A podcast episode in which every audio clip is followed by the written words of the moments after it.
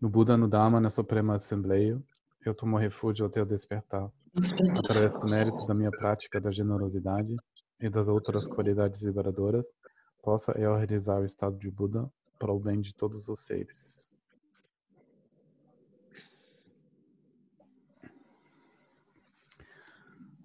Bem, um,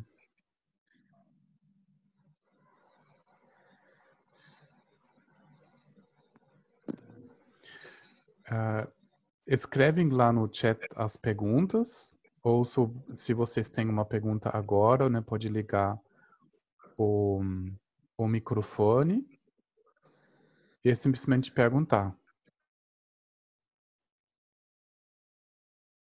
Então, é, às vezes, sobre, sobre os ensinamentos, um tempo ou vários ciclos de ensinamentos estão à disposição no YouTube.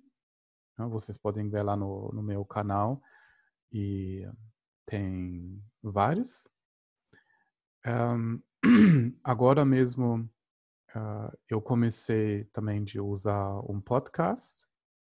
Uh, ele é disponível de várias plataformas e você pode assim assistir pelo podcast. O podcast uh, eu só coloco o áudio. Daí você você pode assistir no no carro, pelo telefone, né, dependente de como você gosta gosta assistir. Mas, em qualquer maneira, os ensinamentos eu também estou colocando no Dropbox. Né? Eu tenho um contrato com eles, então eu tenho uh, o espaço suficiente. E aí eu mando o link para vocês. Agora eu abri um link para esse ciclo dos, uh, do Guru Yoga. Então todos os ensinamentos que vêm agora vão entrar. Daí lá você acha o áudio né? Você pode até pegar o áudio, colocar no seu telefone e quando você está no ônibus você vai assistir. Ou você você baixa até o vídeo. Né? O vídeo, claro, é, são muitos muitos dados. E no Dropbox é assim: você segue o link, ele vai abrindo o seu browser e o Dropbox quer que, obviamente, você vai fazer um contrato com eles Uh, e você vai incluindo esses dados no seu Dropbox. Você pode fazer isso, só isso vai lotar a, a conta gratuita. Né? Você lota o espaço gratuito. Mas tem uma opção de assistir ao vivo no, no aparelho ou você baixa. Aí você pode baixar no seu telefone ou no seu computador e vai assistir quando você você pode. O que eu gosto fazer com os ensinamentos que eu estou repetindo, é, eu uso um audiobook player. Uh, por exemplo, o Smartbook Player, tem outros, tanto para os aparelhos da Apple, tanto do Android. Aí você faz uma pasta, você coloca os ensinamentos que você quer uh, ouvir, e com esse audiobook player, o que ele faz para você? ele sempre volta no lugar onde você parou. Daí, se realmente você quer seguir um ciclo de ensinamentos, né, organiza no, no, seu telefone ou no seu computador e usa um audiobook player. Essas ferramentas são simples e gratuitas e isso te ajuda de não perder a sequência, porque às vezes você esquece, ah, já, vou no, já fui no segundo, terceiro, fui no minuto 5 ou 50, Daí, nesse caso, você sempre volta para onde você parou. Né? Se você uh, tem uh, dúvidas sobre isso, eu posso até preparar um, um tutorial. É, na verdade, eu quis fazer isso com o William. Eu vou perguntar que você pode usar essas ferramentas, né? Porque faz sentido de assistir a sequência, né? Quando você repete os ensinamentos sobre as emoções, por exemplo, faz sentido de ouvir a sequência várias vezes, né? Ok, um, o Cristiano perguntou uma pergunta sobre a postura. Uh, deixa só dizer uma coisa sobre, sobre a postura da meditação. A postura da meditação uh, deve ser uma postura aonde você pode sentir bem. Né? O significado, primeiro significado, é de sentir bem, né? de, de estar confortável, relaxado, aonde você pode sentir bem o que está acontecendo no seu corpo, o que está acontecendo na sua energia e também na sua mente. Né? Obviamente, você já observou quando você anda ou corre, ou uh, você fica deitado no sofá, você não está tão claro e tão relaxado se o seu corpo ficar alinhado. Então, o alinhamento é muito importante.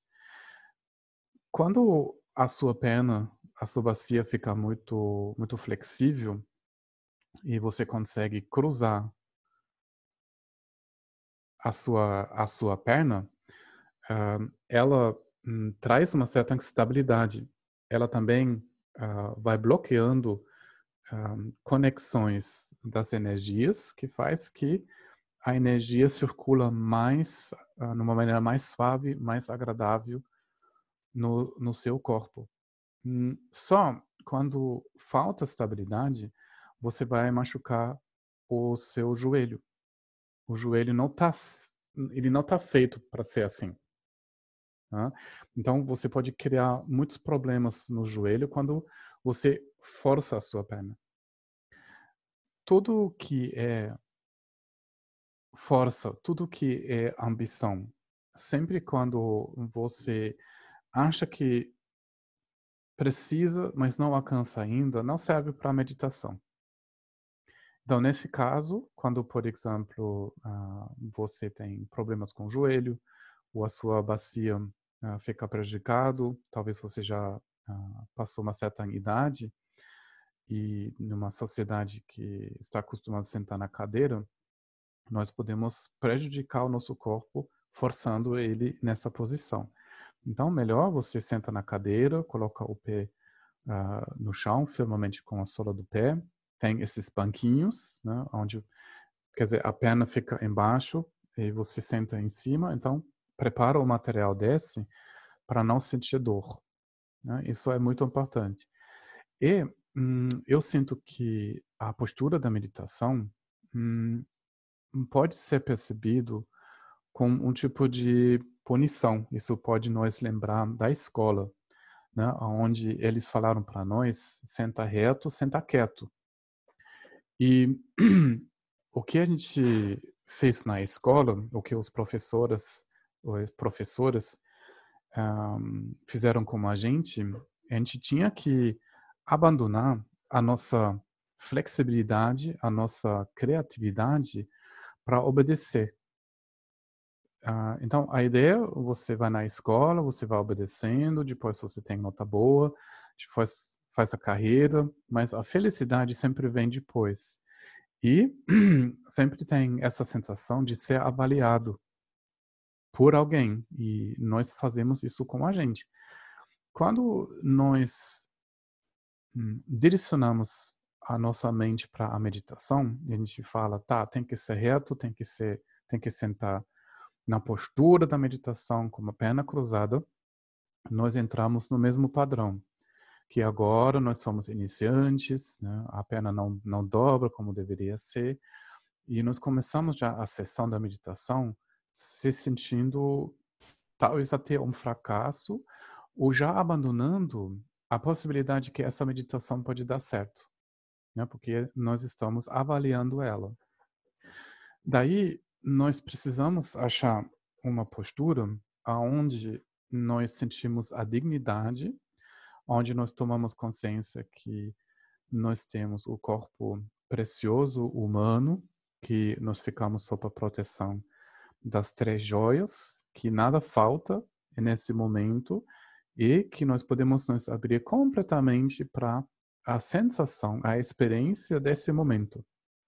E nesse momento, nós sentamos exatamente como todas as gerações desses praticantes hum, da Ásia, da, da, de Myanmar, de, da Tailândia, uh, o Buda, uh, os mestres no Himalaia, e todos eles sentaram nessa essa maneira, assumiram uh, essa um, experiência, essa possibilidade humana, igual nós, agora nesse momento.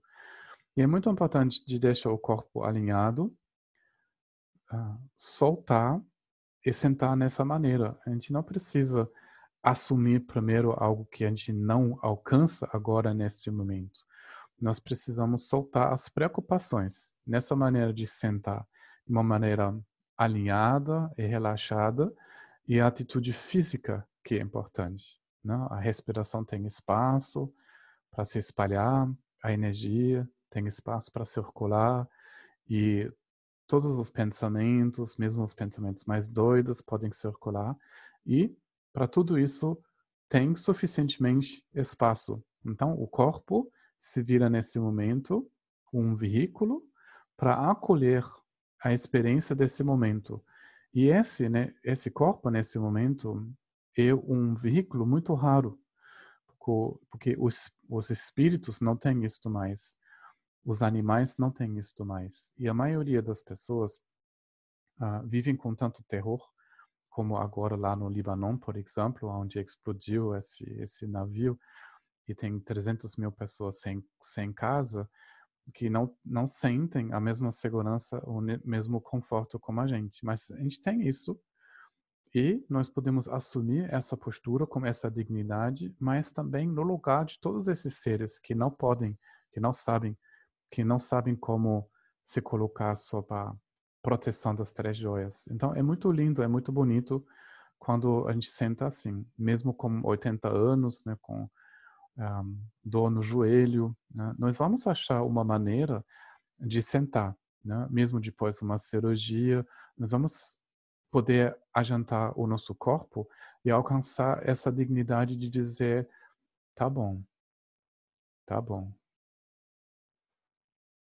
É isso mesmo para soltar, para poder soltar. Então, isso começa realmente com uma postura, postura física.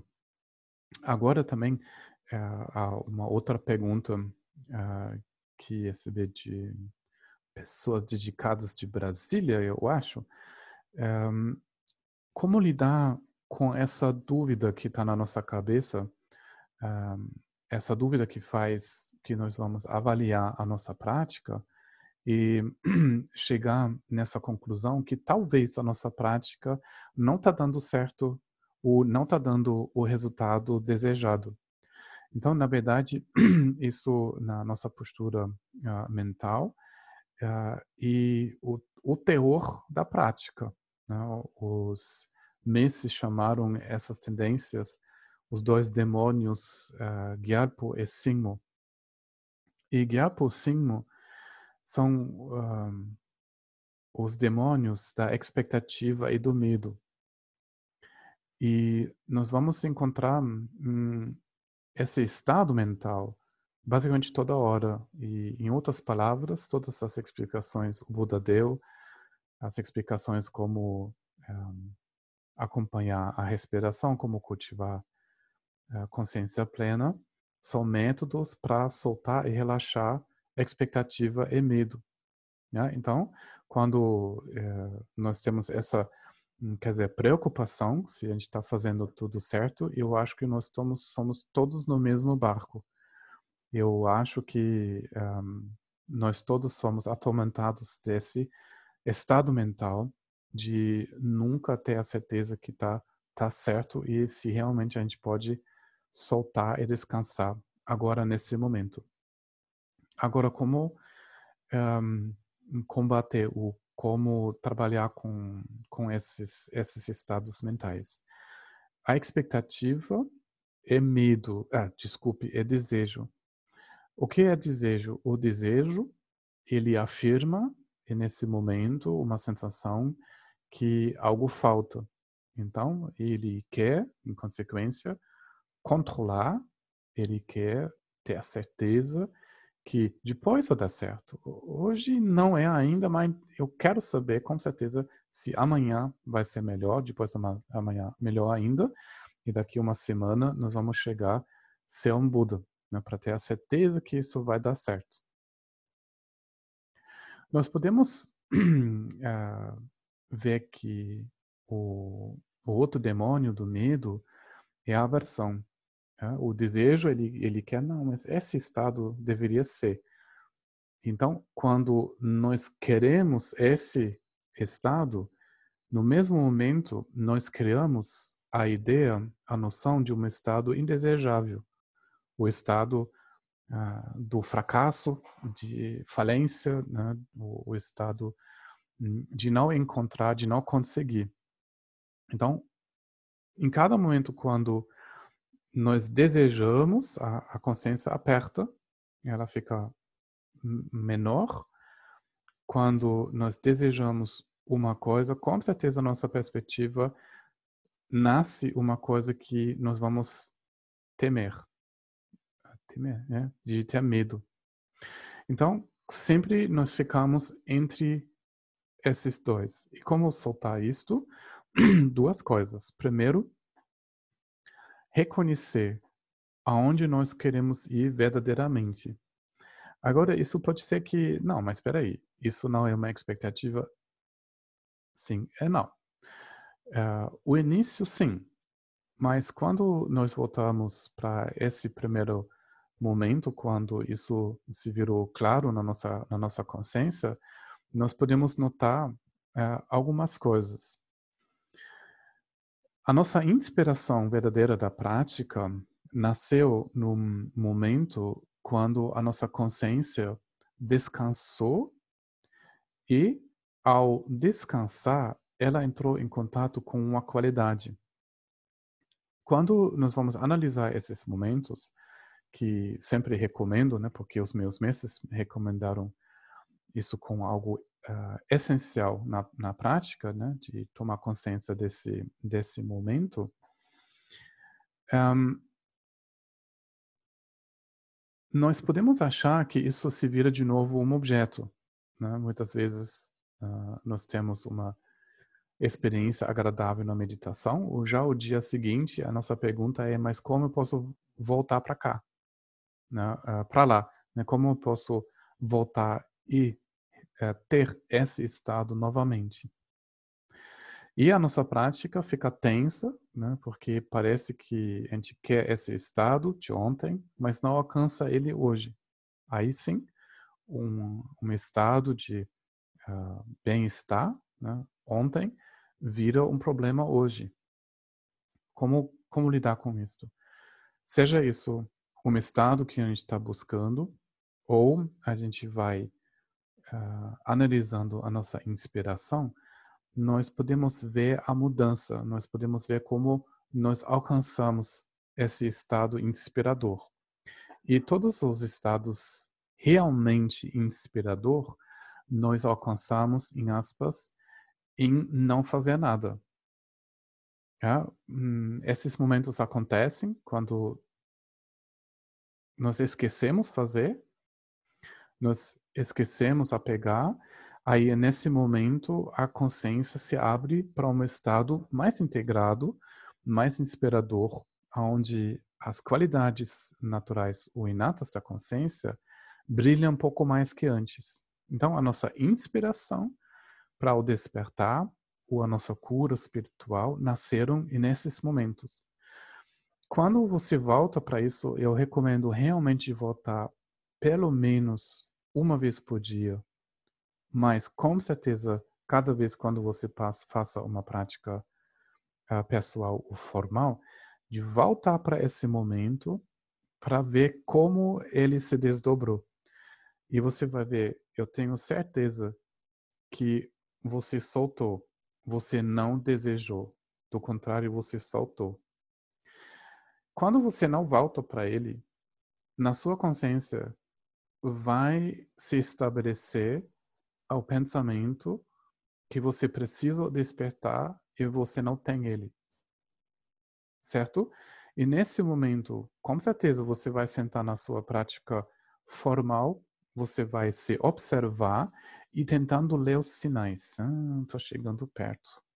Eu, você já tem, vocês já passaram por isso? Tipo, uh, meditando e você está falando com você mesmo.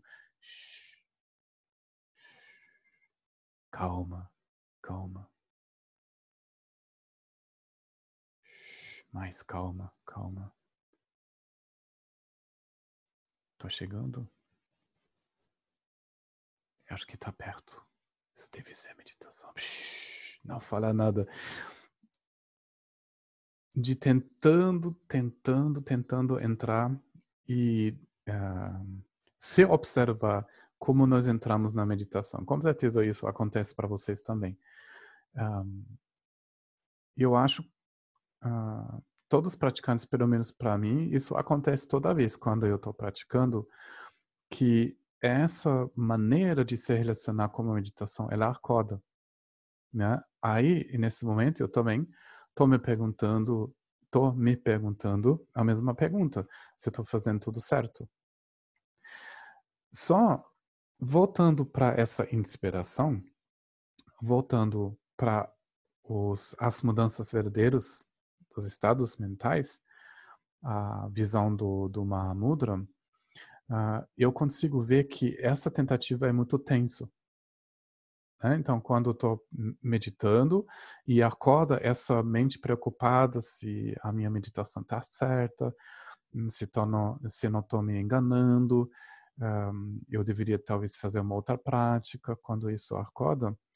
Eu não comunico como conteúdo, nem tento responder essa pergunta, mas eu coloco a minha atenção na tensão, vendo que com essa preocupação de ah, tá certo, não, shh, meditando, não, não faça isso não, ah, distração, uh, essa coisa que está acontecendo, essa, essa agitação, embaixo tem uma tensão. E essa tensão, eu percebo ela um pouco assim. Querendo mudar. Querendo mudar eu. Querendo mudar a minha percepção, o meu pensamento. Daí, eu não evito isso, mas eu reparo essa tensão e nesse momento eu consigo soltar a tensão, porque eu estou fazendo essa tensão. Então eu não tento de ser mais inteligente como eu sou. Eu já tentei, isso não funciona. A gente é inteligente assim. Mas eu consigo soltar a pressão.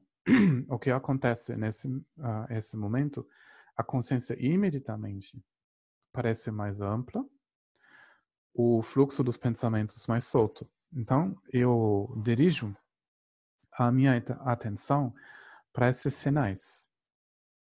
Né? Quando flui ou não flui. Quando não flui, quando tem uma travação, estou tentando de controlar uma coisa.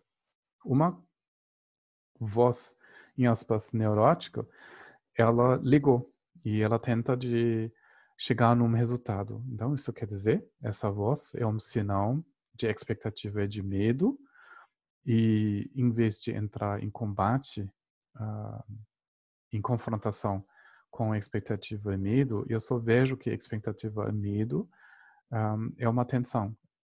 A tensão de querer controlar o que está acontecendo comigo.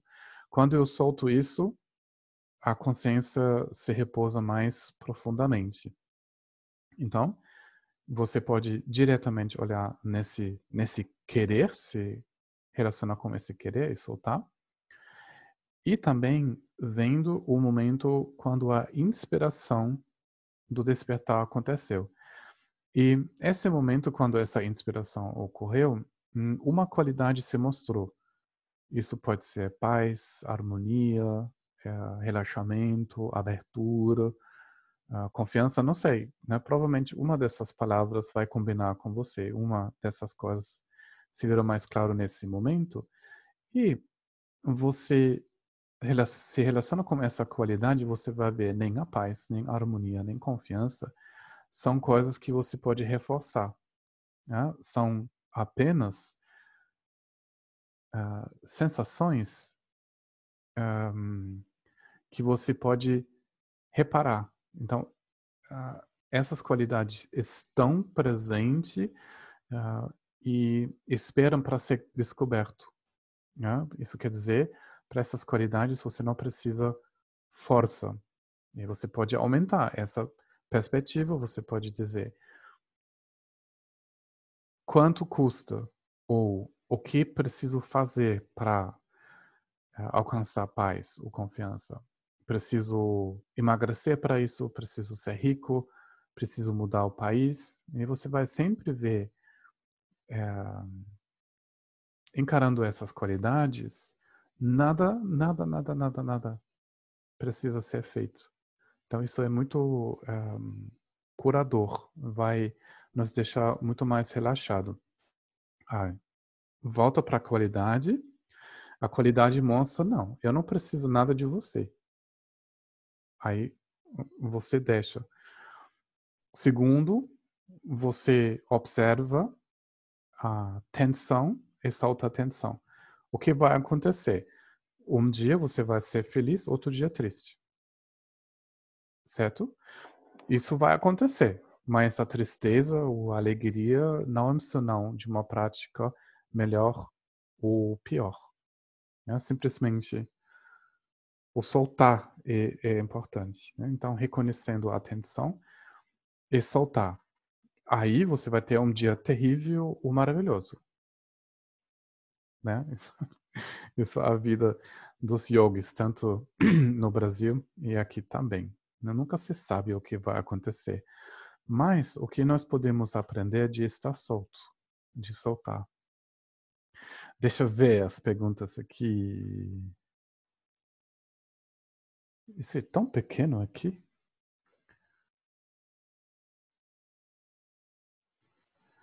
O Guru Yoga é a comunicação no Dhammakaya, quer dizer, com o Dhammakaya? Sim, sim. Sim, Dhammakaya e o corpo, um, eh, o corpo da verdade. Uh, então, quando nós fazemos o, o Guru Yoga, sim, sim, e o entendimento. Em outras palavras, a realização do Dhammakaya e a realização das quatro nobres verdades do Buda. Uh, tudo nesse momento é relacionado. Mas o Dhammakaya, ele não pode ser comunicado com medidas. Né? Uh, é um pouco assim. Um, o céu coberto é o que a gente conhece. Tensão, muito pensamento, uma vida atrapalhado, atrapalhada, isso nós conhecemos, o, o céu coberto. E uh, buscando a, a felicidade de verdade, normalmente a gente está meio assim, olhando para o chão, ou a gente está reclamando, a gente está negociando, até nós encontramos o mestre. E ele fala: Não, olha na direção das nuvens, olha, descansa, olha. Até vem o momento quando ele meio mostra para onde olhar Hum, ele nos dá confiança, a gente fica menos irritado, menos agitado. Continuando olhando nessa direção, a primeira vez nós vamos ver uma brecha. E uma metáfora que chega mais perto dessa hum, desse Dhammakaya, e realmente quando as nuvens estão uma brecha e você repara o céu azul atrás das nuvens. Eu não vou dizer hum, que o Dhammakaya é azul, não é bem assim. Eu não vou dizer ele é espaço. Ele é espacioso, mas ele não é espaço. Ele não é grande assim. Essas medidas uh, são erradas. Então, esse exemplo não quer dar uma medida, mas um pouco uma visão do processo. Porque quando as nuvens estão se abrindo, hum, não é bem assim que você entende quando a nuvem abre, o céu está sendo feito, né, que ele está sendo construído atrás. Um, e também quando as nuvens se abrem, não é bem assim é, que as nuvens se abrem porque você é a pessoa mais bela ou mais inteligente, hum, o mais simpático de, hum, simpática de todas. Então, no momento quando as nuvens se abrem, todas essas demandas em cima de você estão caindo fora. A nuvem abriu, ponto final. E você sabe que o céu sempre foi atrás e ele nunca foi prejudicado pelas nuvens. Então, isso hum, é uma metáfora que pode dar uma ideia, né, como vai ser. Então, e um momento simples, muito relaxado e não precisa cumprir nada, não precisa passar para uma avaliação, hum, mas assim, você segue o olhar do, do mestre dizendo, olha, isso aí é a direção para olhar, não precisa fazer algo. o mais você mexe com a nuvem, o mais nuvem você produz. E o olhar, eu soltar, né, de olhar nessa mesma direção que, que vai fazer hum, a diferença. E sim, o, o Guru Yoga, você segue o olhar do mestre, você se descansa, você se salta na confiança uh, o Guru tem na sua verdadeira natureza. E no momento quando as nuvens se abrem, você sabe que isso é exatamente o que é o Guru em essência, e isso também é o que você é em essência. Então, o vínculo verdadeiro entre o mestre e você está sendo feito nesse momento né, da, do entendimento do, do Dhammakaya. Ah, por favor.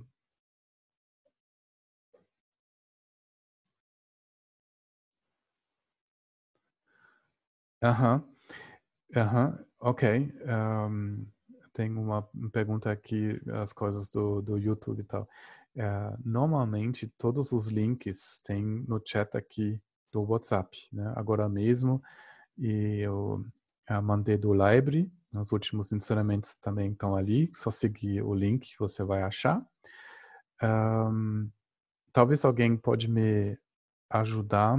Hum, eu já fiz isso em alemão, mas talvez alguém que sabe um pouco dos computadores, ele um, eh, pode produzir isso em português também. Uh, eh, Para ver um pouco, né? Hum, quem tem interesse, entra em contato comigo. Eu vou mandar essa um, o que eu fiz em alemão e talvez a gente pode produzir isso uh, em português também. Uh, você está com problemas de travamentos. O Guilherme está perguntando, uh, me dá uma, uma resposta. Uh, o vídeo tá, tá fluente? Para mim parece que tá tudo ok.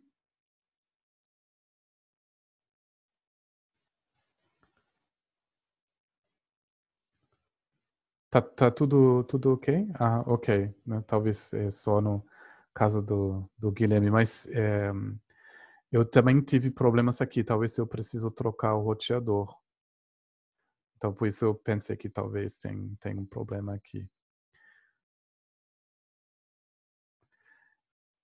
Ok, vocês têm mais perguntas sobre, sobre a prática, sobre o ensinamento que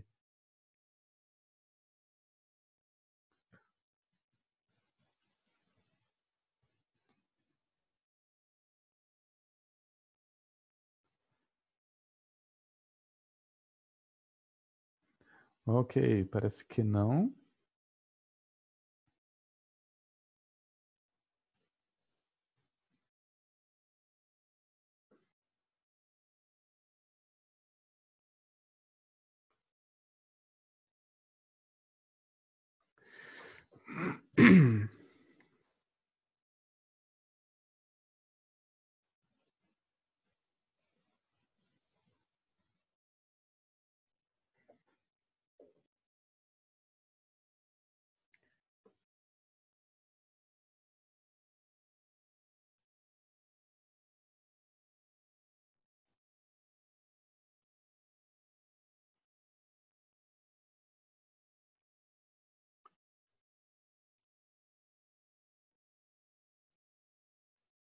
Só agora preciso ver como eu faço.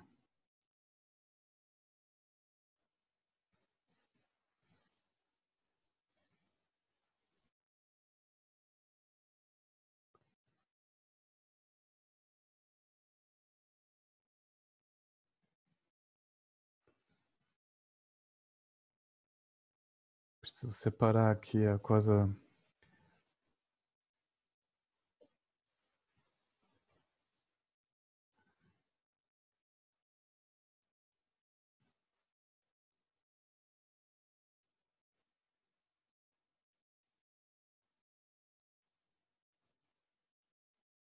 São momentos.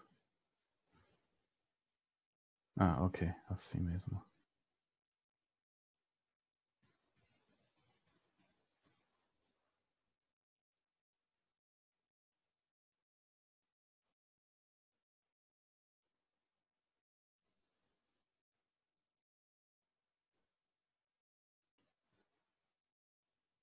Precisa organizar as janelas se alguém precisa entrar aqui. Ok.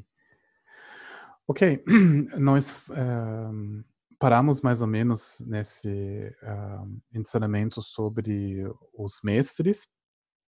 Nós tomamos consciência que um, tem vários níveis de, de professores, né? Tem professores que vão ensinar os primeiros passos, que vão orientar gradualmente o caminho da autoliberação, depois o Mahayana, e tem esses mestres do significado do, do Vajrayana, que cada professor tem que ter qualidades uh, em relação ao que, ao que ele passa, mas o nosso caminho não depende apenas do professor, não é bem assim que a gente acha um mestre e ele uh, faz. Isso quer dizer, nós precisamos cultivar nossa confiança, nós vamos fazer os nossos estudos e contemplações e meditações. Né? Muita coisa também uh, depende de nós, mesmo se ao final a, a prática e soltar, de se entregar para a bênção. Mas nós precisamos um, orientação e nós precisamos ver como nós podemos alcançar essa uh, orientação. E a gente falou várias coisas sobre a, a confiança, como cultivar a nossa confiança, como fazer a nossa prática e ver o professor como uma pessoa física, de entender ele como Sambhuvakaya e nessa forma mais Hum, quer dizer, luminosa, vendo ele como as, os ensinamentos do Dharma quando nós uh, lemos assim instruções e também ver uh, o Lama dentro dos fenômenos, né? Quando nós usamos esse livro uh, da vida como um professor, quando um, todas as experiências, todas as coisas que estão acontecendo para nós, que nós vamos entender isso como uma mensagem, um ensinamento do, do Guru,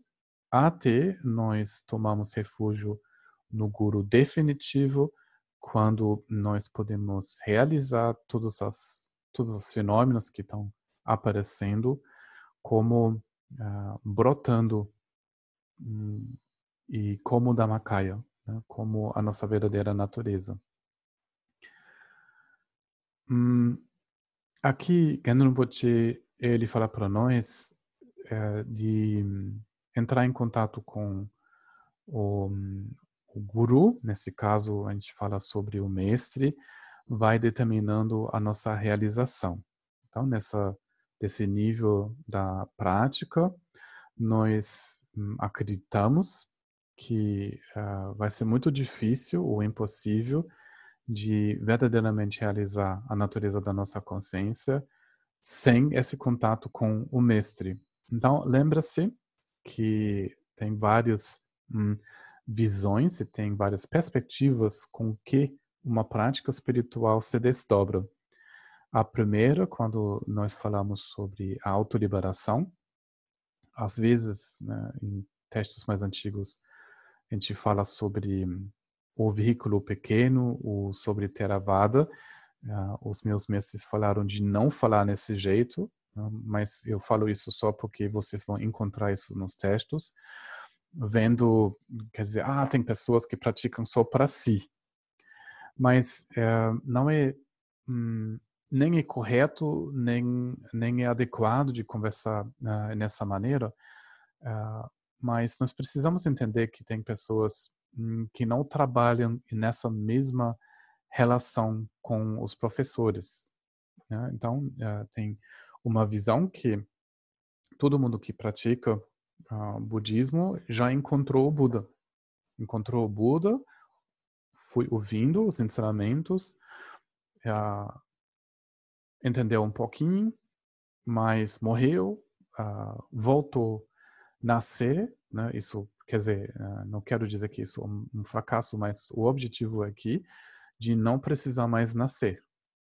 Daí vai de novo uh, praticando a impermanência, vai uh, praticando as absorções até uh, alcançar a realização da ausência do self, um ego, um, algo sólido na pessoa, e um, vai parar de nascer.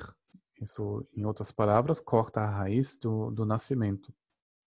Daí sim, tem uh, uh, mestres, tem uh, professores que ensinam, que são autorizados, e os melhores são os arhats, são aqueles que nessa vida realizaram a ausência de um, de um mel, que são, sim, referência para o Dharma, que, que ensina mas, nessa maneira, é bem mais simples. Eles uh, usam a mesma roupa, hum, eles uh, assumem durante o ensinamento o lugar, mas depois não um, fazem mais sobre a pessoa. Né? Eles não são objeto da mesma uh, veneração. Né? O que a gente fala da bênção, das iniciações, isso nessa maneira de praticar não acontece.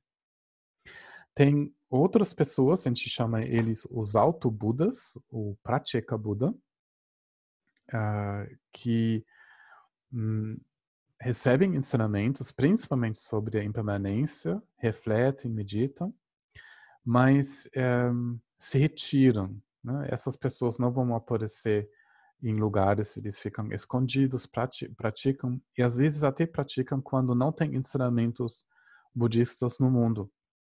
Ah, então, eles vão entender, eh, eles vão ver um bicho morto, eles vão ver um osso, vão continuando a reflexão sobre a impermanência e eles também optam para a autoliberação, de reconhecer uh, que na pessoa não tem nada sólido, ou que a gente chama o não eu, e também não nascem mais, renascem mais. Dizem que a realização deles em relação dos fenômenos é mais alta dos arhatis, mas eles também não têm uma veneração dos mestres. Às vezes eles mostram uma outra coisa, inspiram as pessoas, mas basicamente eles se, se retiram muito, mas nem falam que eles estão praticando, nem falam que tem mestre, ou não buscam o mestre. Então, tem esses três tipos e tem essa prática dentro do Vajrayana que vive com essa proximidade do mestre desperto e os alunos. Hum, daí, o que nesse terceiro nível parece essencial e a bênção que está sendo comunicado entre aluno e o mestre. Sim, o mestre traz a realização, que é real, que não é uma coisa imaginada, numa coisa que ele acha num, num livro, né, que ele fala sobre uma viagem astral que ele fez quando ele tomou muito ayahuasca. Não, ele fala diretamente dessa experiência. Agora, sim, uh, a benção uh, desse mês depende do aluno. Na última sessão a gente já falou um pouco sobre isso, que tem pessoas, também tinha pessoas Hum, do lado do Buda que não conseguiram reconhecer nem no Buda qualidades. Tinha esse cara que ficou anos lá, mas ele não achou o Buda meio especial. Ele achou ele, tipo, legal, mas legal como todo mundo. E vocês lembram a história do Devadatta que até achou que o Buda ele tá, uh, tá errado, que ele tá mostrando umas coisas um, que devem ser mais CV, né? Uh, tinha principalmente uma crítica do lado do Devadatta sobre a disciplina. Então ele quis um um budismo mais ascético, colocou regras mais duras, mais rígidas. então, a, a divisão entre os dois fica mais desse lado também achando que ele sabe melhor que o Buda, que alcançou uma realização espiritual maior uh, dele. Agora, o Genupati falou, uh, quando você acha que o, o, professor é um Buda, você recebe a realização de um Buda. Se você acha ele sendo um hippie, você acha, você recebe a bênção de um, de um hippie. Então, o que é, é importante aqui, que nós fazemos as, as orações, que nós, nós abrimos para a bênção. Um, para mim foi uh, interessante onde deu um, um, um, clique assim no primeiro retiro quando eu estava lendo a história que o Trumpa Rinpoche contou quando os alunos perguntaram mas uh, essa coisa da bênção como que é isso um, se tem bênção, por que eu preciso fazer prostrações ou fazendo todas essas recitações se a bênção já está aí? E ele contou a história de um praticante que praticava muito Guru ele fez muitas orações, muitos mantras, estava uh, imaginando o Guru fazendo as orações e fazendo muito esforço, cantando alto, recitando, um, até, até cansar. E uh, ele se forçou de continuar, porque ele não chegou no despertar, mas ele quis muito. Então ele se forçou de continuar cantando, recitando os mantras, até realmente ele não conseguiu mais. Tipo, ele ficou esgotado, ele não conseguia mais, assim, uh, continuar dessa, desse mesmo nível de energia. Daí, quando ele não conseguia colocar mais tanta atenção, ele começou a ouvir que Guru Rinpoche estava chamando ele o tempo todo.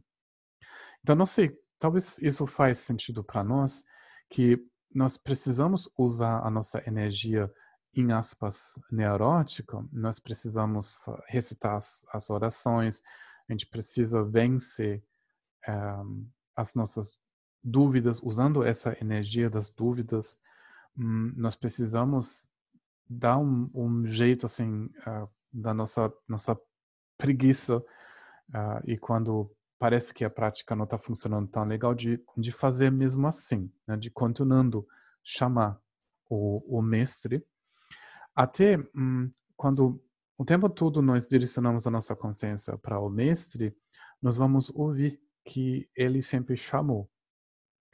Eu creio que nós precisamos passar um, para esse processo uh, com paixão Uh, eu acho quando nós vamos. Assim, um, como eu imagino esse processo, uh, quando uh, nós sentimos uma paixão para uma pessoa, uma mulher, um homem, menina, menino, um, parece assim elegante, parece uma pessoa bacana e a gente queria mais contato, a gente queria experimentar essa pessoa um pouco mais de perto mas é, tem esse ditado em português: é, você joga verde e você espera colorido. Não é bem assim que, que a gente fala?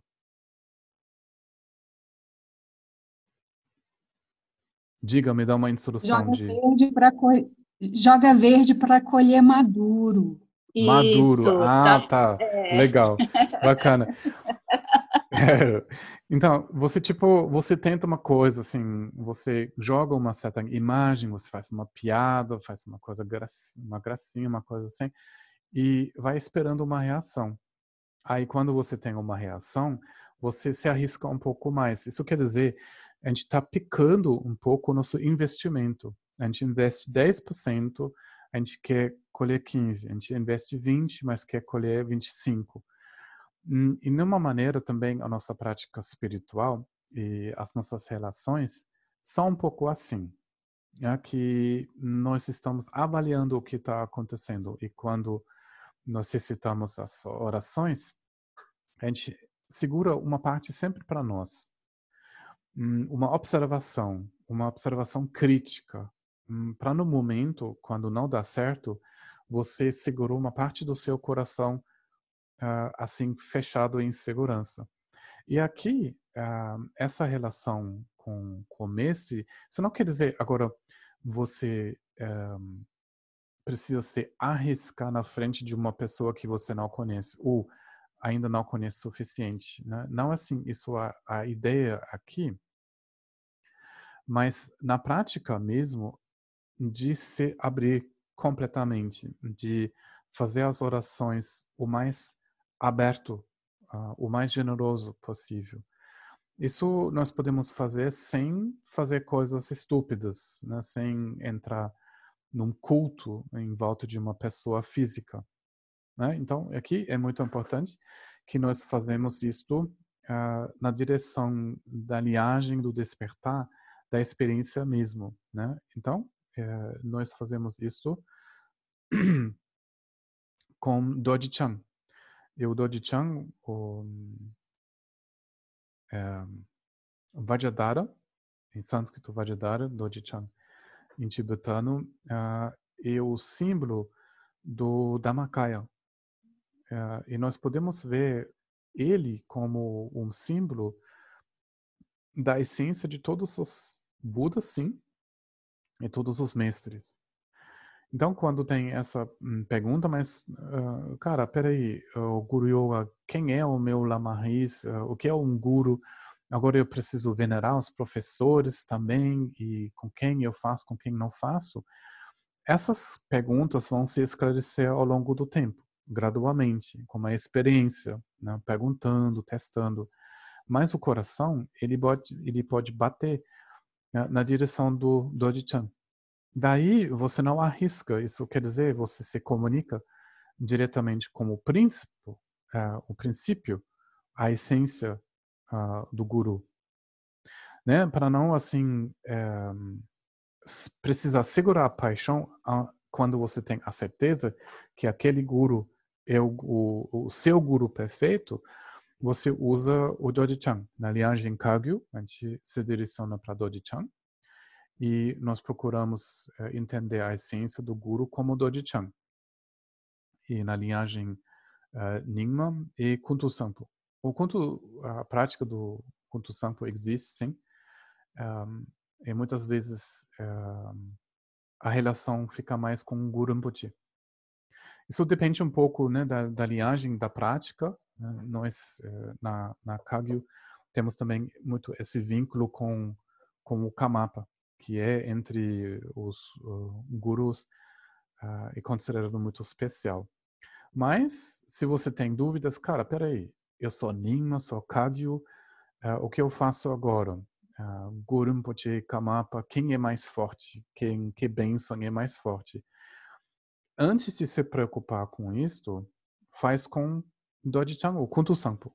Uh, se direciona, abre o seu coração para a essência do, do despertar Daí você não precisa ter um, preocupação. Aqui Gendron pode falar um pouco mais sobre outras dúvidas quando nós não ainda encontramos o guru, a gente não sabe exatamente uh, quem é, ou talvez a gente tem dois uh, e você acha talvez eu preciso me decidir. Nada disso é importante mesmo se ele já morreu, ou será ele não nasceu ainda, uh, não tem não tem uh, problemas. E ele cita que Guru em várias ocasiões, né, falou para uh, os alunos, quando eles pensam nele, que ele vai estar presente, que ele não falta. E o Buda falou isto, ele falou que, um, de uma maneira, ele não morre, e quando os alunos lá para frente, tipo nós, né, depois uh, vários séculos, né, quando nós pensamos no Buda, ele vai estar presente. Não em forma física, seria ótimo, né? A gente poderia perguntar umas coisas para ele. Mas a bênção dele está uh, aí. Né? O Milarepa falou isso. Todos os meses que entenderam isto, falaram isto. Eu acho que nós também, quando uh, Gendro Rinpoche, quando ele, ele morreu, que nós também fizemos essa, uh, essa experiência que mesmo quando o mestre desencarna, que a bênção dele é presente. Uh, a gente estava sentindo isso muito, assim, nas primeiras vezes, viajando uh, para o Brasil, de ver né, como a gente vai ensinar. A Maralice deve ser uh, lembrar. Umas primeiras palavras que eu aprendi foi bagunça. Eu gostei muito da palavra bagunça. Bagunça. Lembro muito de coração. e de uma maneira assim, a gente foi lá, sentou no avião, abriu a boca, Marlice uh, uh, traduziu. Uh, talvez algumas pessoas ainda lembram dessa época, né? Acho que a Ângela deve se lembrar.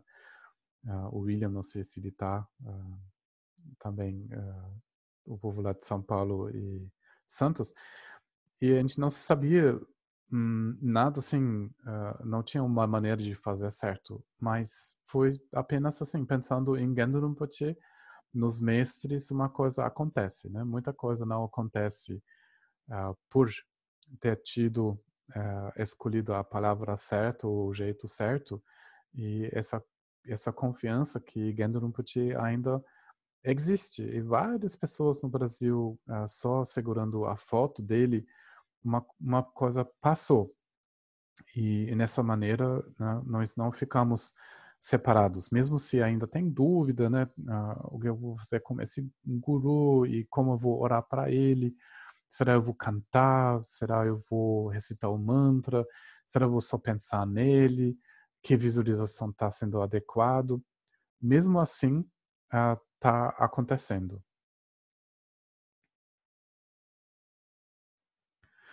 É, depois da morte, né, também eu falei uh, isto. Quando uh, Milarepa ele ele morreu, também ele falou isso para os alunos, né? Quando ele estava assim muito uh, preocupado, né, com uh, a, a morte dele, até ficou um pouco um pouco complicado quando ele ele morreu. Uh, os alunos uh, desejaram muito de levar junto relíquias, né, fazer a cremação, depois ter as relíquias, né, porque uh, eles um, tiveram muito muito apego assim da forma física dele. Mesmo ele falou não, mas não é bem assim e até é, quase brigaram assim quem vai fazer a cremação e pode depois pegar as, as relíquias e parece assim, todo mundo ficou contente e tinha dois povos lá, dois partidos e cada um tive a certeza absoluta que fez a cremação. Então, parece que essa cremação apareceu duas vezes em dois lugares diferentes e cada um ficou contente. Então, é, mesmo assim, depois da morte dele, ele cuidou.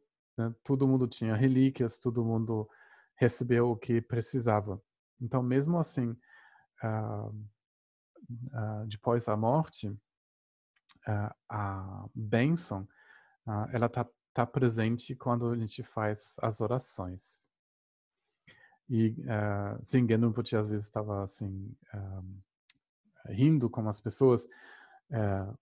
tinha dois lugares, tinha Dakpo na Dodônia e tinha Kundalini na Alvernia. O que aconteceu? Que foi dado um, uma parte de uma montanha lá no Dodônia, só não receberam a permissão de construção né, para o centro retiro e nem para o templo. Aí hum, o tempo passou, o tempo passou e não deu certo. Né, hum, tinha lá problemas da, uh, com a lei, uma pessoa é, impediu. Aí foi dado essa outra terra lá na Alvernia, em Kundalini. Daí ele, Ganapati decidiu de ir lá e um, recebeu umas, umas casas velhas e uma outra pessoa também deu um, um terreno. Aí foram feitos também lá centro retiro, tanto para as mulheres, tanto para os homens. E cada um, com certeza, quis que Ganapati ficou mais tempo lá. E sempre ele estava rindo disso né, quando ele estava em Kundalin, ele não estava em Nadodônia, E o povo lá na Dodônia ficou triste, e quando ele estava lá, as pessoas na Alvênia ficaram tristes. E ele sempre estava tava rindo que isso não é o caso. Né? Sempre uh, quando ele fica num lugar, a consciência dele está aberto, está né? aberto para a realidade tal como ela é, que ele estava fazendo as orações, ele estava disponível igual. Claro, hum, para as pessoas é, foi uma coisa maravilhosa. Né? O tempo na época com Ganapati foi, ele estava no quarto e sempre alguém entrava no quarto, sentava lá, meditava e um, eles perguntaram ele se quando eles fazem uh, ritual que pode incomodar ele, ele sempre falava que nunca, né, o som do Dharma ia incomodar ele. Então foi uma coisa de ter ele presente foi especial né, para pessoas comuns como a gente. Então, às vezes, quando as, as pessoas fizeram a prática, ele entrava, ele deu a, a bênção para as pessoas. Mas ele sempre falava que não tinha nada importante com uma pessoa dele, e mais o Dharma e a realização do Dharma Kaya. Então, nós não precisamos nos preocupar de não ter encontrado o Genro Rinpoche, mesmo, claro, eh, eu estou contando umas histórias, assim, como uma criança um pouco. Claro que estou tocado, mas a realidade é que hum, não falta. Né? Quando nós fazemos as orações, um, o, a bênção está tá aqui.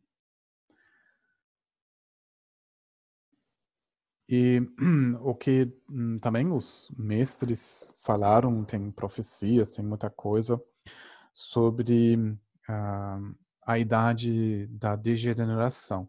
E a degeneração está hum, acontecendo hum, já na época do Buda já começou, né? já hum, o tempo foi piorando, mas está piorando assim bem devagar. E uh, um efeito disso é um, que nós alunos, que nós temos muitas emoções, um, que ficamos muito muito carente. e isso faz que vai ser sempre nessa época, nessa nossa época, sempre vai ser difícil de uh, criar centros do Dharma, hum, de uh, estabelecer centros com prática autêntica, e sempre vai ter muita confusão. Sempre vai ter uh, gurus que, na verdade, não têm as qualidades para ser um guru, que são muito venerado, que tem muitos alunos, e tem aqueles outros que são mais simples, né, que, sei lá, são mais rígidos ou mais feios, mas são autênticos e ninguém vai reconhecer. Então, nós precisamos contar, isso quer dizer, um, um chamado, né, que uh, nós precisamos contar que sempre vai ter um pouco confusão sobre isso né, de uh, às vezes ficar muito bravo com uma pessoa e que isso vai levar tempo para nós para reconhecer uh, as qualidades de um, de um mestre.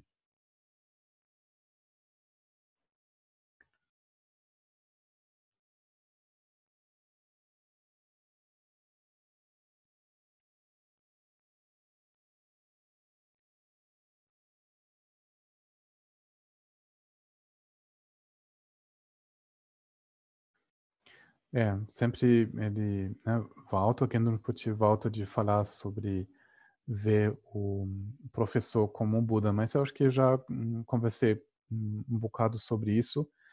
Tem o perigo de se forçar, né, de um, projetar certos valores em uma pessoa. Também tem o perigo de um, desvalorizar, né, de uh, ser muito crítico e um, pensar de uma maneira muito negativa que também pode pode impedir. Mas o que eu estou uh, recomendando de um, sempre manter em mente o que vocês querem, a liberação para o bem dos seres, lembrando disso, uh, perguntando e vendo que a confiança vai se estabelecendo gradualmente né? o mais você comunica, mais você pratica, uh, ela vai se estabelecendo, mas a oração é sempre para o despertar, para o Dhammakaya, para o Kuntu Sampo, para poder hum, praticar com, com essa bênção e ter a paciência né, até hum, as coisas estão se organizando. Mas é muito importante de continuar a prática e uh, melhorando né, o nosso o nosso karma. E uh, eu acho que nós falamos já bastante sobre como funciona a projeção, uh, que nós precisamos estar muito atento. Né. Isso acontece entre os amigos do Dharma, mas com certeza isso, como os professores, até como os mestres, isso está acontecendo. Daí uh, tinha lá pessoas, uh, uma pessoa, uh, quero dizer, ele morreu cedo, mas ele foi psicológico, psicologicamente realmente atrapalhado, ele teve problemas maiores, mas ele perdeu a suposta confiança em Gendo Rinpoche porque ele estava observando o banheiro do Rinpoche. Então ele entrou no banheiro e uh, eu acho que ele, ele achou, será um resto de não sei o quê, e ele achou uh, isso seja a prova que Rinpoche não pode ser o mestre. Daí, uh, se o banheiro não tem nenhuma mancha, uma coisa assim, é um sinal que ele é um Buda. Não sei, mas ele estava com essas ideias em mente. E como ele estava assim, analisando o banheiro do Gendo Rinpoche, chegou nessa, uh, nessa um, falta de confiança né? E depois ele criou realmente muitos problemas, um, mas ele não conseguiu entender que ele desenvolveu uma ideia errada sobre o que é um mestre, quais são as qualidades, né? Uh, então eu nunca ouvi que, que exatamente um banheiro é a, a prova, uh, mas com certeza é a coerência e o comportamento, a compaixão do mestre. Mas pode acontecer que nós também nós temos ideias sobre o mestre e como ele deve ser. É, quando o Kamapa ele foi no, em Kundalini, ele recebeu práticas importantes. Né? Me lembro que nós uh, fazemos às vezes objetos rituais, ritualísticos, ritualísticas, é isso? um, para esse esse processo, os tomas e os itens uh, que ele precisava para receber essa transmissão. E para nós foi uma onda assim uh, muito grande, pensando que o Kamapa, ainda jovem, vai receber né, as práticas que a gente está também praticando lá em Retiro. Então foi uma coisa assim um, importante para nós. Daí o que aconteceu de um centro Retiro uh, eu acho que foram as pessoas no primeiro retiro, eles foram olhar para fora e conseguiram ver o Kamapa. Aí ele estava ah, uh, usando um scooterzinho. Como se chama um, um, um scooter onde você puxa com uma perna? Como se chama isso em, em português? Patinete. Então, ele ele estava usando só assim a história do Kamapa que um, ele tinha que viver escondido né? Uh, tanto em Laço, no Tibete, ele tinha que se esconder, tinha o perigo dos chineses, né? depois na Nova Delhi, né? quem já viajou uh, Nova Delhi sabe, é super perigoso né? de andar de bike, ele, ele não estava com muita experiência. Daí ele ele estava assim com esse patinete um, um, pouco de mau jeito. Aí tinha pessoas uh, um, foram decepcionados, né, porque o Kamapa não andava perfeitamente com patinete. Então tinha essa ideia que um Buda ele faz tudo assim perfeitamente. Então nós precisamos entender que nós temos as, as projeções, né, nós uh, olhamos em lugares uh, com o mestre que que pode gerar complicações. E uh, é muito fácil que nós projetamos a nossa ambição e os nossos próprios erros em cima dos mestres e professores. Então, isso nós precisamos observar hum, para discernir uh, as nossas projeções e com coisas que realmente estão acontecendo. vendo o Lama com, como Buda, não como pessoa comum, eu acho que a gente já falou uh, sobre isso.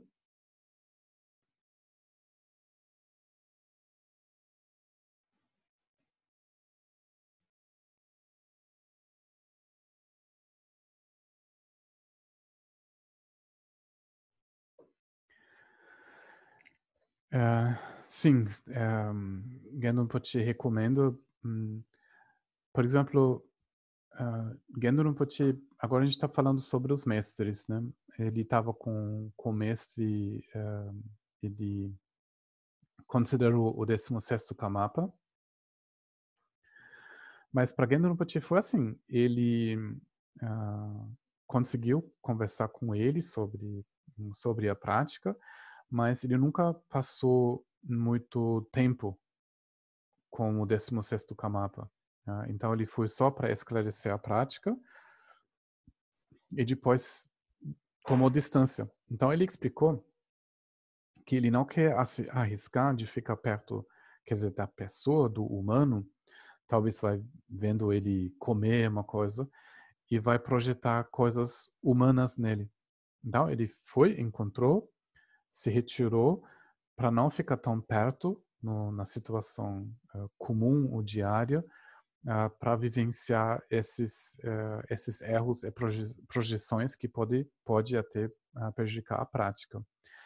Então, para nós, com certeza, vai ser muito mais difícil de ver o mestre como um, um Buda e provavelmente para nós de ver um, o mestre andar, ou como ele toma um chá como ele fala ou como ele brinca com um cachorro pode ser até um, inspirador para nós. Mas é, o objetivo é de não parar na casca, quer dizer, da forma humana, né, que precisa comer, que precisa um banheiro, que precisa também, às vezes, uh, dormir, uh, que pode, assim, ter preferências, né, que a gente vai projetando os nossos desejos em cima dessa pessoa. Então tem essa tendência de puxar o mestre a nossa vida, né? Daí uh, vai assim uh, convidando ele num, num, restaurante ou dá presente, você fica depois hum, talvez decepcionado que uh, ele não aceita ou ele nem abre, né? Porque ele demonstra uma outra coisa. Né? Então procurando ver ele como um Buda uh, não seria de ignorar erros, mas de escolher um pouco um, eh, para o que nós estamos um, olhando para o professor, que é muito importante de tomar consciência o que nós queremos perguntar, né? Quando você vai querer encontrar um, um mestre, uh, então pensa muito bem o que você quer perguntar e por quê uh, você só quer satisfazer uma um, uma curiosidade ou você quer uma coisa sobre a liberação para o bem dos seres. Né? Então a gente pode fazer esses passos e fazer algo, ou perguntar algo que tem um significado, né? de se preparar, de já fazer as orações antes do, do encontro, uh, para no momento do encontro você sabe o que vale a pena de trocar em termos de informação com esse professor, né? Porque não deve ser uma relação de amor, quer dizer, de, de paixão e de ódio, né? Não deve ser uma uh, relação comum.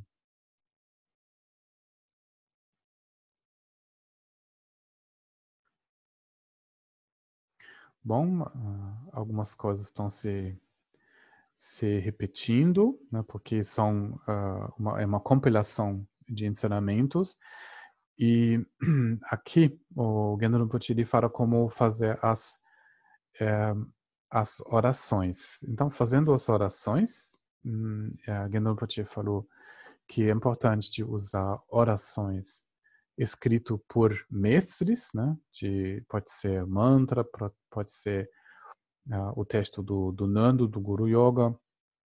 Uh, pode, pode ser, uh, às vezes a gente já praticou o pequeno Guru Yoga do Milarepa. Tem várias maneiras de fazer. Então, nessa maneira, é interessante de usar as orações escritas por mestres para um, fazer as, as orações.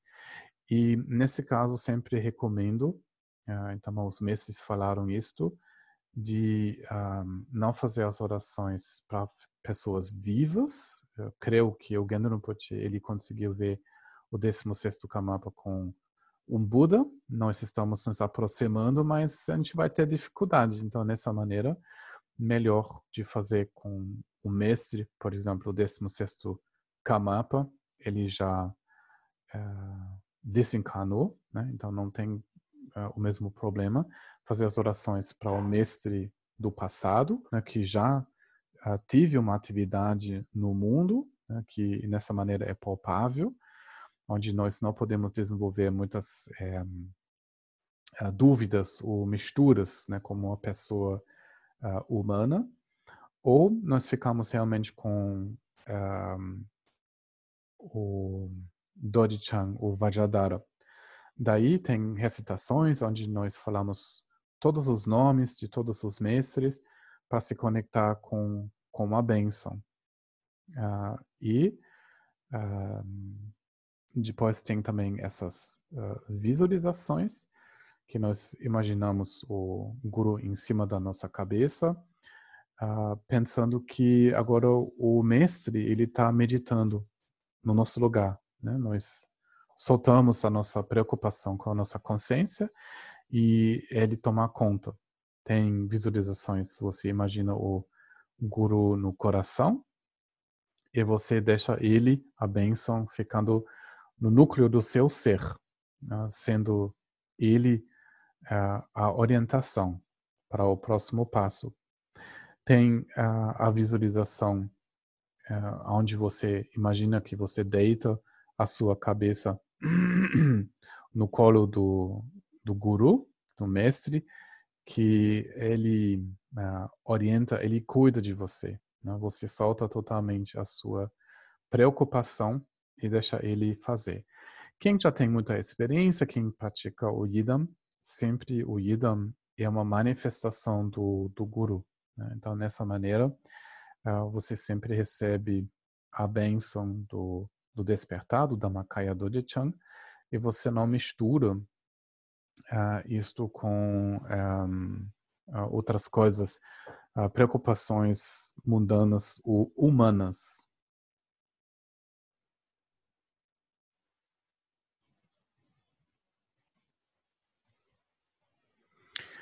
Então, aqui ele, ele repete, isso agora é para terminar. Hum, você simplesmente imagina que da pessoa está fluindo a, as qualidades, a mente do despertar. Uh, mesmo se você uh, ora para uma pessoa, como o 16 Kamapa, por exemplo, um, a pessoa pode ter limitações, né? Cada um, forma humana traz limitações, traz limitações, às vezes na, na compreensão, né? Uma pessoa precisa descansar, pode comer uma coisa errada, pode ser do, pode ter uma doença, por exemplo. Mas a gente imagina que a bênção flui através desse veículo, o corpo, né, o receptáculo.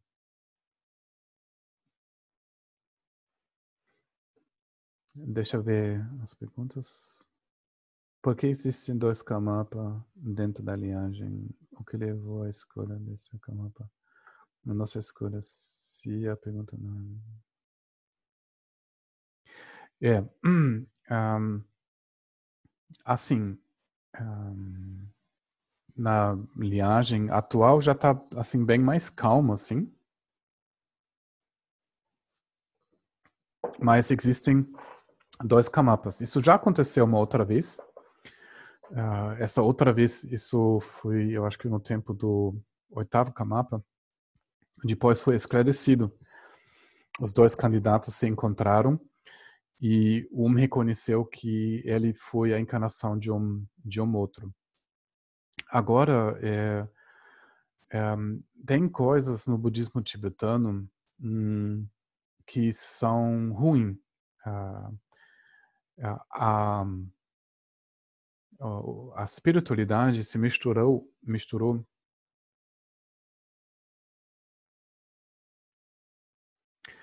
uh, se misturou muito com um, com a política, né, com envolvimento inicialmente dos mongóis, né, o, o tempo do uh, Kublai Khan, do Mongkai Khan, depois dos imperadores da China, né, dos chineses Han, e depois outras forças.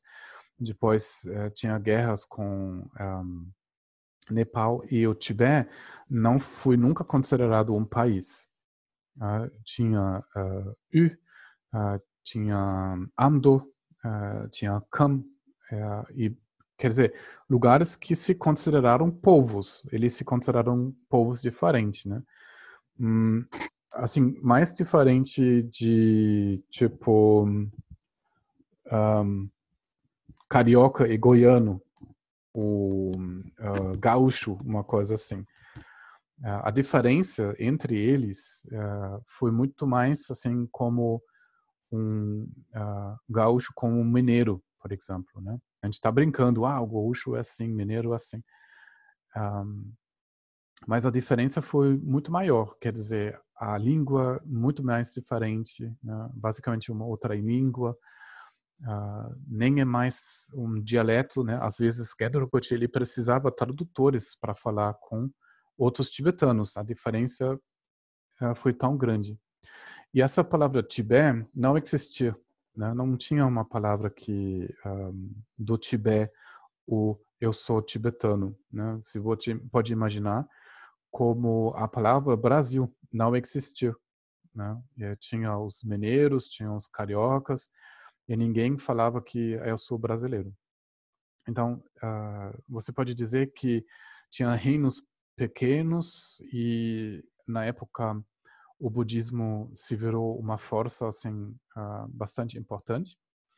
E uma vez você começa de abrir um centro do Dhamma, um monastério, uh, você uh, aceitou a responsabilidade para as pessoas e quando começaram os monastérios, hum, também financeiramente. Então você tinha que achar né, oferendas, né, o apoio da população civil para esse movimento. Então, quando você começa com essa coisa, hum, você cria dependência e também muita dependência do, do poder político e financeiro. E os primeiros, é, quer dizer, líderes de, de, uma região um pouco maior, pelo menos lá em Lhasa, foram é, pessoas da linhagem Sakya, e depois os mongóis eh, fizeram a proposta de colocar o Kamapa no poder. Só ele rejeitou. Ele falou que não ia, não ia uh, querer misturar uh, esse poder político com, com religioso. E depois foram colocados o quinto Dalai Lama os Dalai Lamas no poder. Então a linhagem Gilupa, que surgiu da reformação da linhagem Kadam, uh, foram também os líderes políticos. Daí, desde essa época, tinha concorrência, né, tinha uh, a diversidade entre as linhagens, né, jogos de poder, uh, e, e, os grandes líderes não conseguiram de evitar essa essa mistura né, entre política e poder e poder e religião. Um, e nós podemos dizer que, principalmente, um, o conflito é maior entre uh, Gelug e uh, Kagyuningma. Kagyuningma sempre ficou muito perto, mas uh, tinha muitos problemas uh, entre eles e a linhagem uh, Gelug.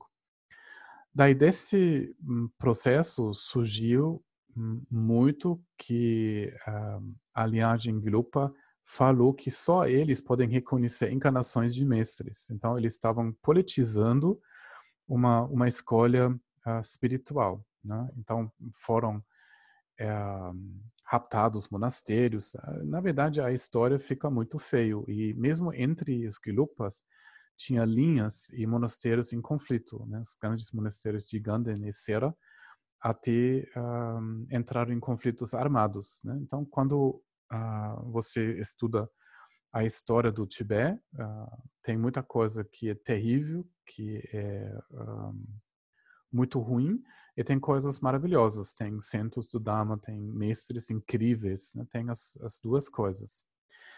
E uh, tinha problemas no reconhecimento do 17º Kamapa. Né? Então, uh, surgiram dois partidos. Hum, eu, pessoalmente, não, não sei como uh, reconhecer o mestre. Né? E será um, será como um cachorro ia querer reconhecer um, um humano, uma coisa assim. A diferença é muito grande. Então, eu não tenho uma palavra própria nisto. Mas eu estou seguindo o que falou Gendo Rinpoche. E Gendo Rinpoche escolheu claramente, né, ele viu, um, ah, quer dizer, o outro Kamapa falou, ah, um, o mestre, e ele escolheu nós de seguir uh, o esse Kamapa Taedoji. E também ele falou que nós, como alunos dele, a gente nunca deveria entrar na política, né, de opinar muito, de falar muito sobre essas coisas, é, para não criar essa energia, mas só praticar. Então, por isso eu raramente falo sobre isso. Eu estou seguindo uh, Gendo Rinpoche. Uh, eu não arrependo nesse momento uh, a minha escolha. Uh, um, eu acho que tem algo, tem algo ali. Hum, mas também, como eu estou me pronunciando, como o site, ou tudo que eu faço, eu faço isso de uma maneira, a maneira mais simples possível para evitar criar um ambiente onde nós entramos na é, na política, né? Então eu gosto isso também na Anizamba, que eu nunca tive discussões sobre isso com ela. É só uma amizade uh, espiritual, um, um, quer dizer, muito respeito, muito veneração para né, a realização dela do Dharma e o que ela, ela traz uh, para o Brasil. Mas, felizmente, com ela, a gente não precisa falar sobre essas coisas políticas. Então, eu estou hum, fora desses grandes encontros, né, dessas, uh, dessa cena, para evitar esses conflitos. Né? Para mim, é simplesmente pessoas normais falando com pessoas normais. E para mim, quer dizer, nos meus centros é proibido de falar sobre essas coisas políticas, tanto da política uh, do país. Eu não quero que uh, nós vamos polarizar. Todo mundo está bem-vindo. Né? Não tem diferença em orientação sexual, nem em raças, nem uh, convicções políticas e também nessas coisas das linhagens. Eu não quero isso uh, nos centros. Né? Os centros têm que ser ilhas da sanidade, onde a gente não pratica política, mas a abertura do, do coração.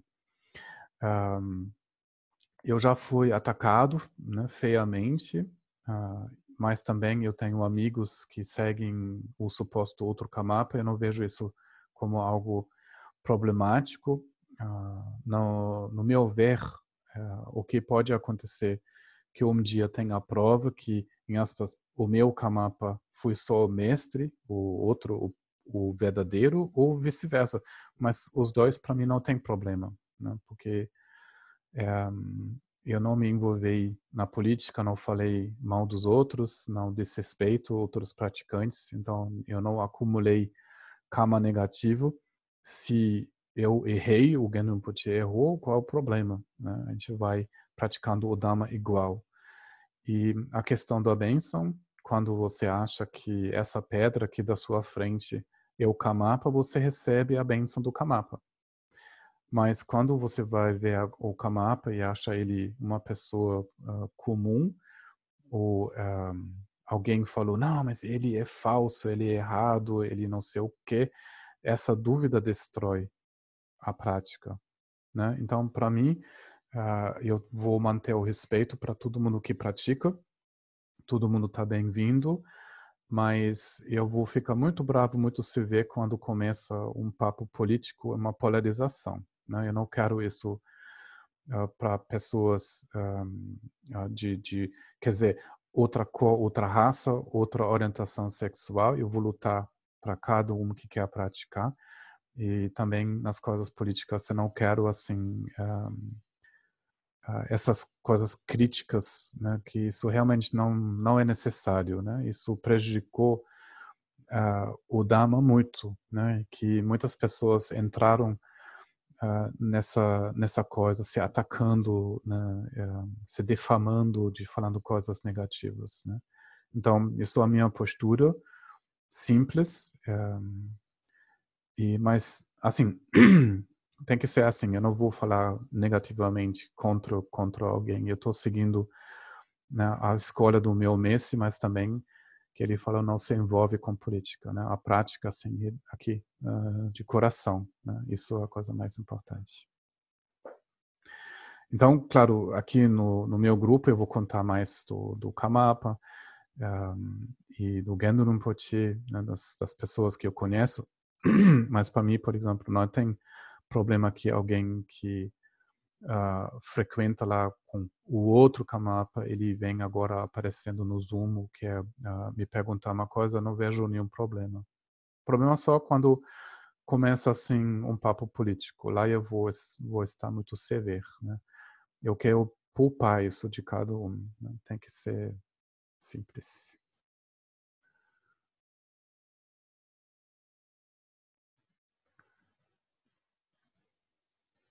Bem, tem uma outra, tem uma outra pergunta.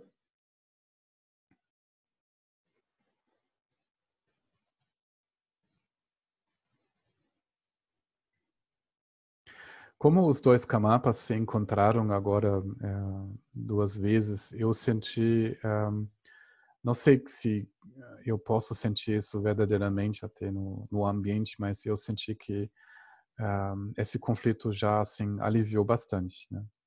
Pode aliviar ainda mais, mas eu achei que o, esse encontro dos dois, né, essa declaração que eles trabalham junto e os dois reconhecendo o Shaman Rinpoche, eu achei que isso aliviou um peso que um, quer dizer, a, como chama? A rachadura ela está se fechando.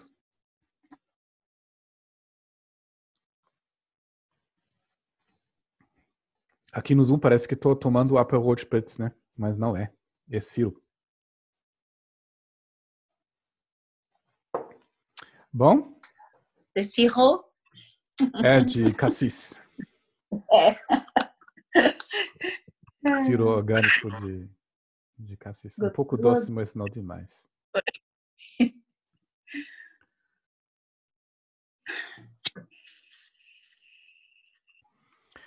Então, se não tem perguntas, eu peço vocês de de pensar em todas as pessoas que ajudaram vocês, que ensinaram vocês a andar, de fechar o sapato, de cozinhar, de falar, de tomar banho, os professores, os pais e mais.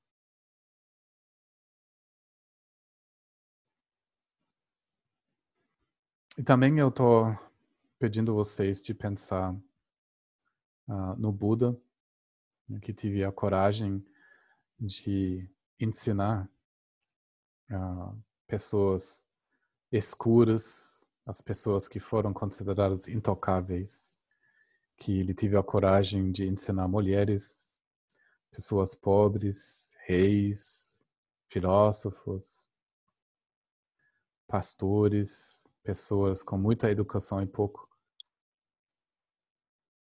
E também nos alunos que praticaram dia e noite, se aplicando, que ensinaram também os outros que desde muitas gerações nós temos uma cultura do despertar, o cultivo da compaixão, uma cultura da imparcialidade,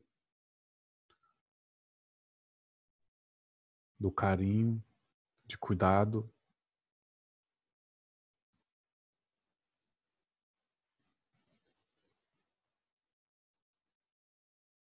Eu queria que nós vamos sentir isto, o valor disso, de ser apoiado, de poder se conectar com esse essa esfera da sanidade, da dedicação.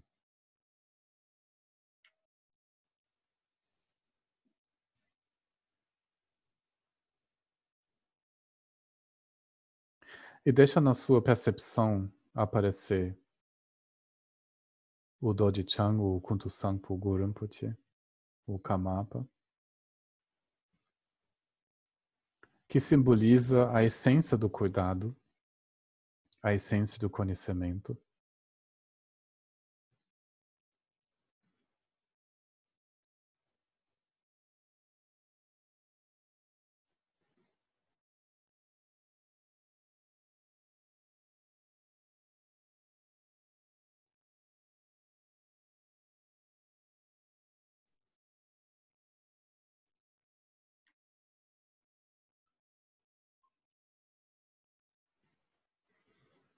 Como você poderia tomar banho ou tomando isso como uma chuva?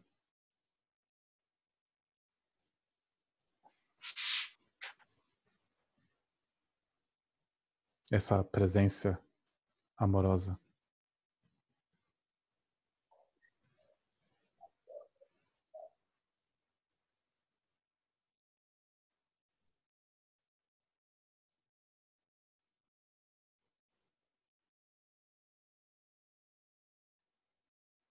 E deixa a bênção do despertar cuidar de você.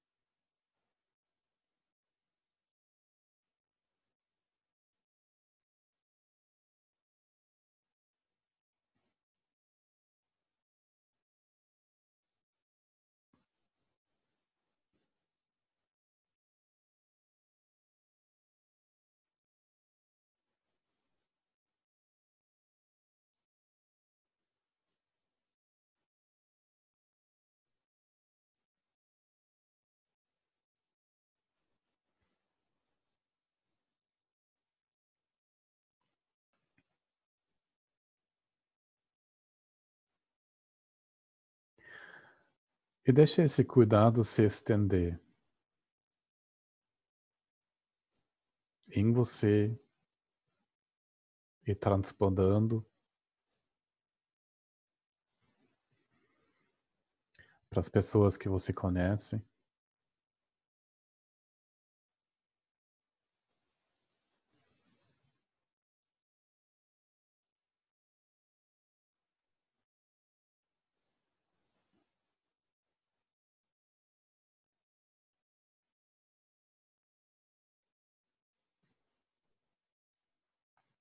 As pessoas mais distantes.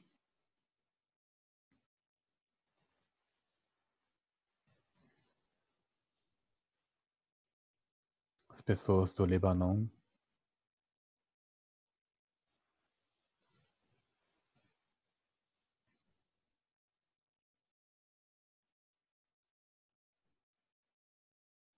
As pessoas aflitas por o Covid.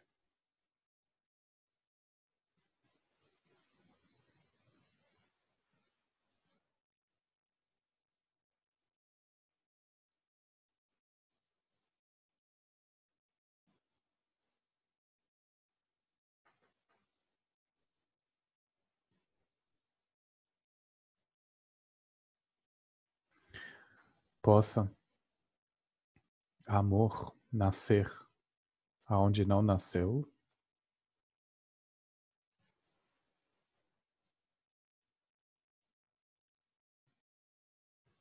Possa amor aonde já nasceu nunca se diminuir e sempre crescer.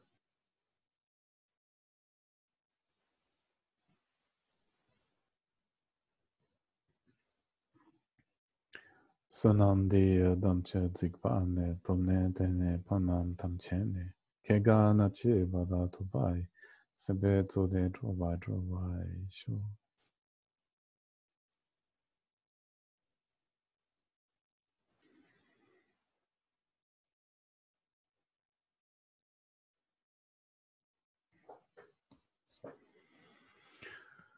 Bom, gente, muito bom ver vocês. Obrigada, Re- galera. Rever vocês, as pessoas antigas, de acolher e receber as pessoas novas. Obrigado, Gelec. Obrigada. Obrigada, Gelic. De nada, de nada. Obrigada. Obrigada, obrigada. Obrigada, Gelec. Bom fim de semana para vocês. Para você você, também. Obrigada. Seja a sua Muito prática muito fácil. Isso.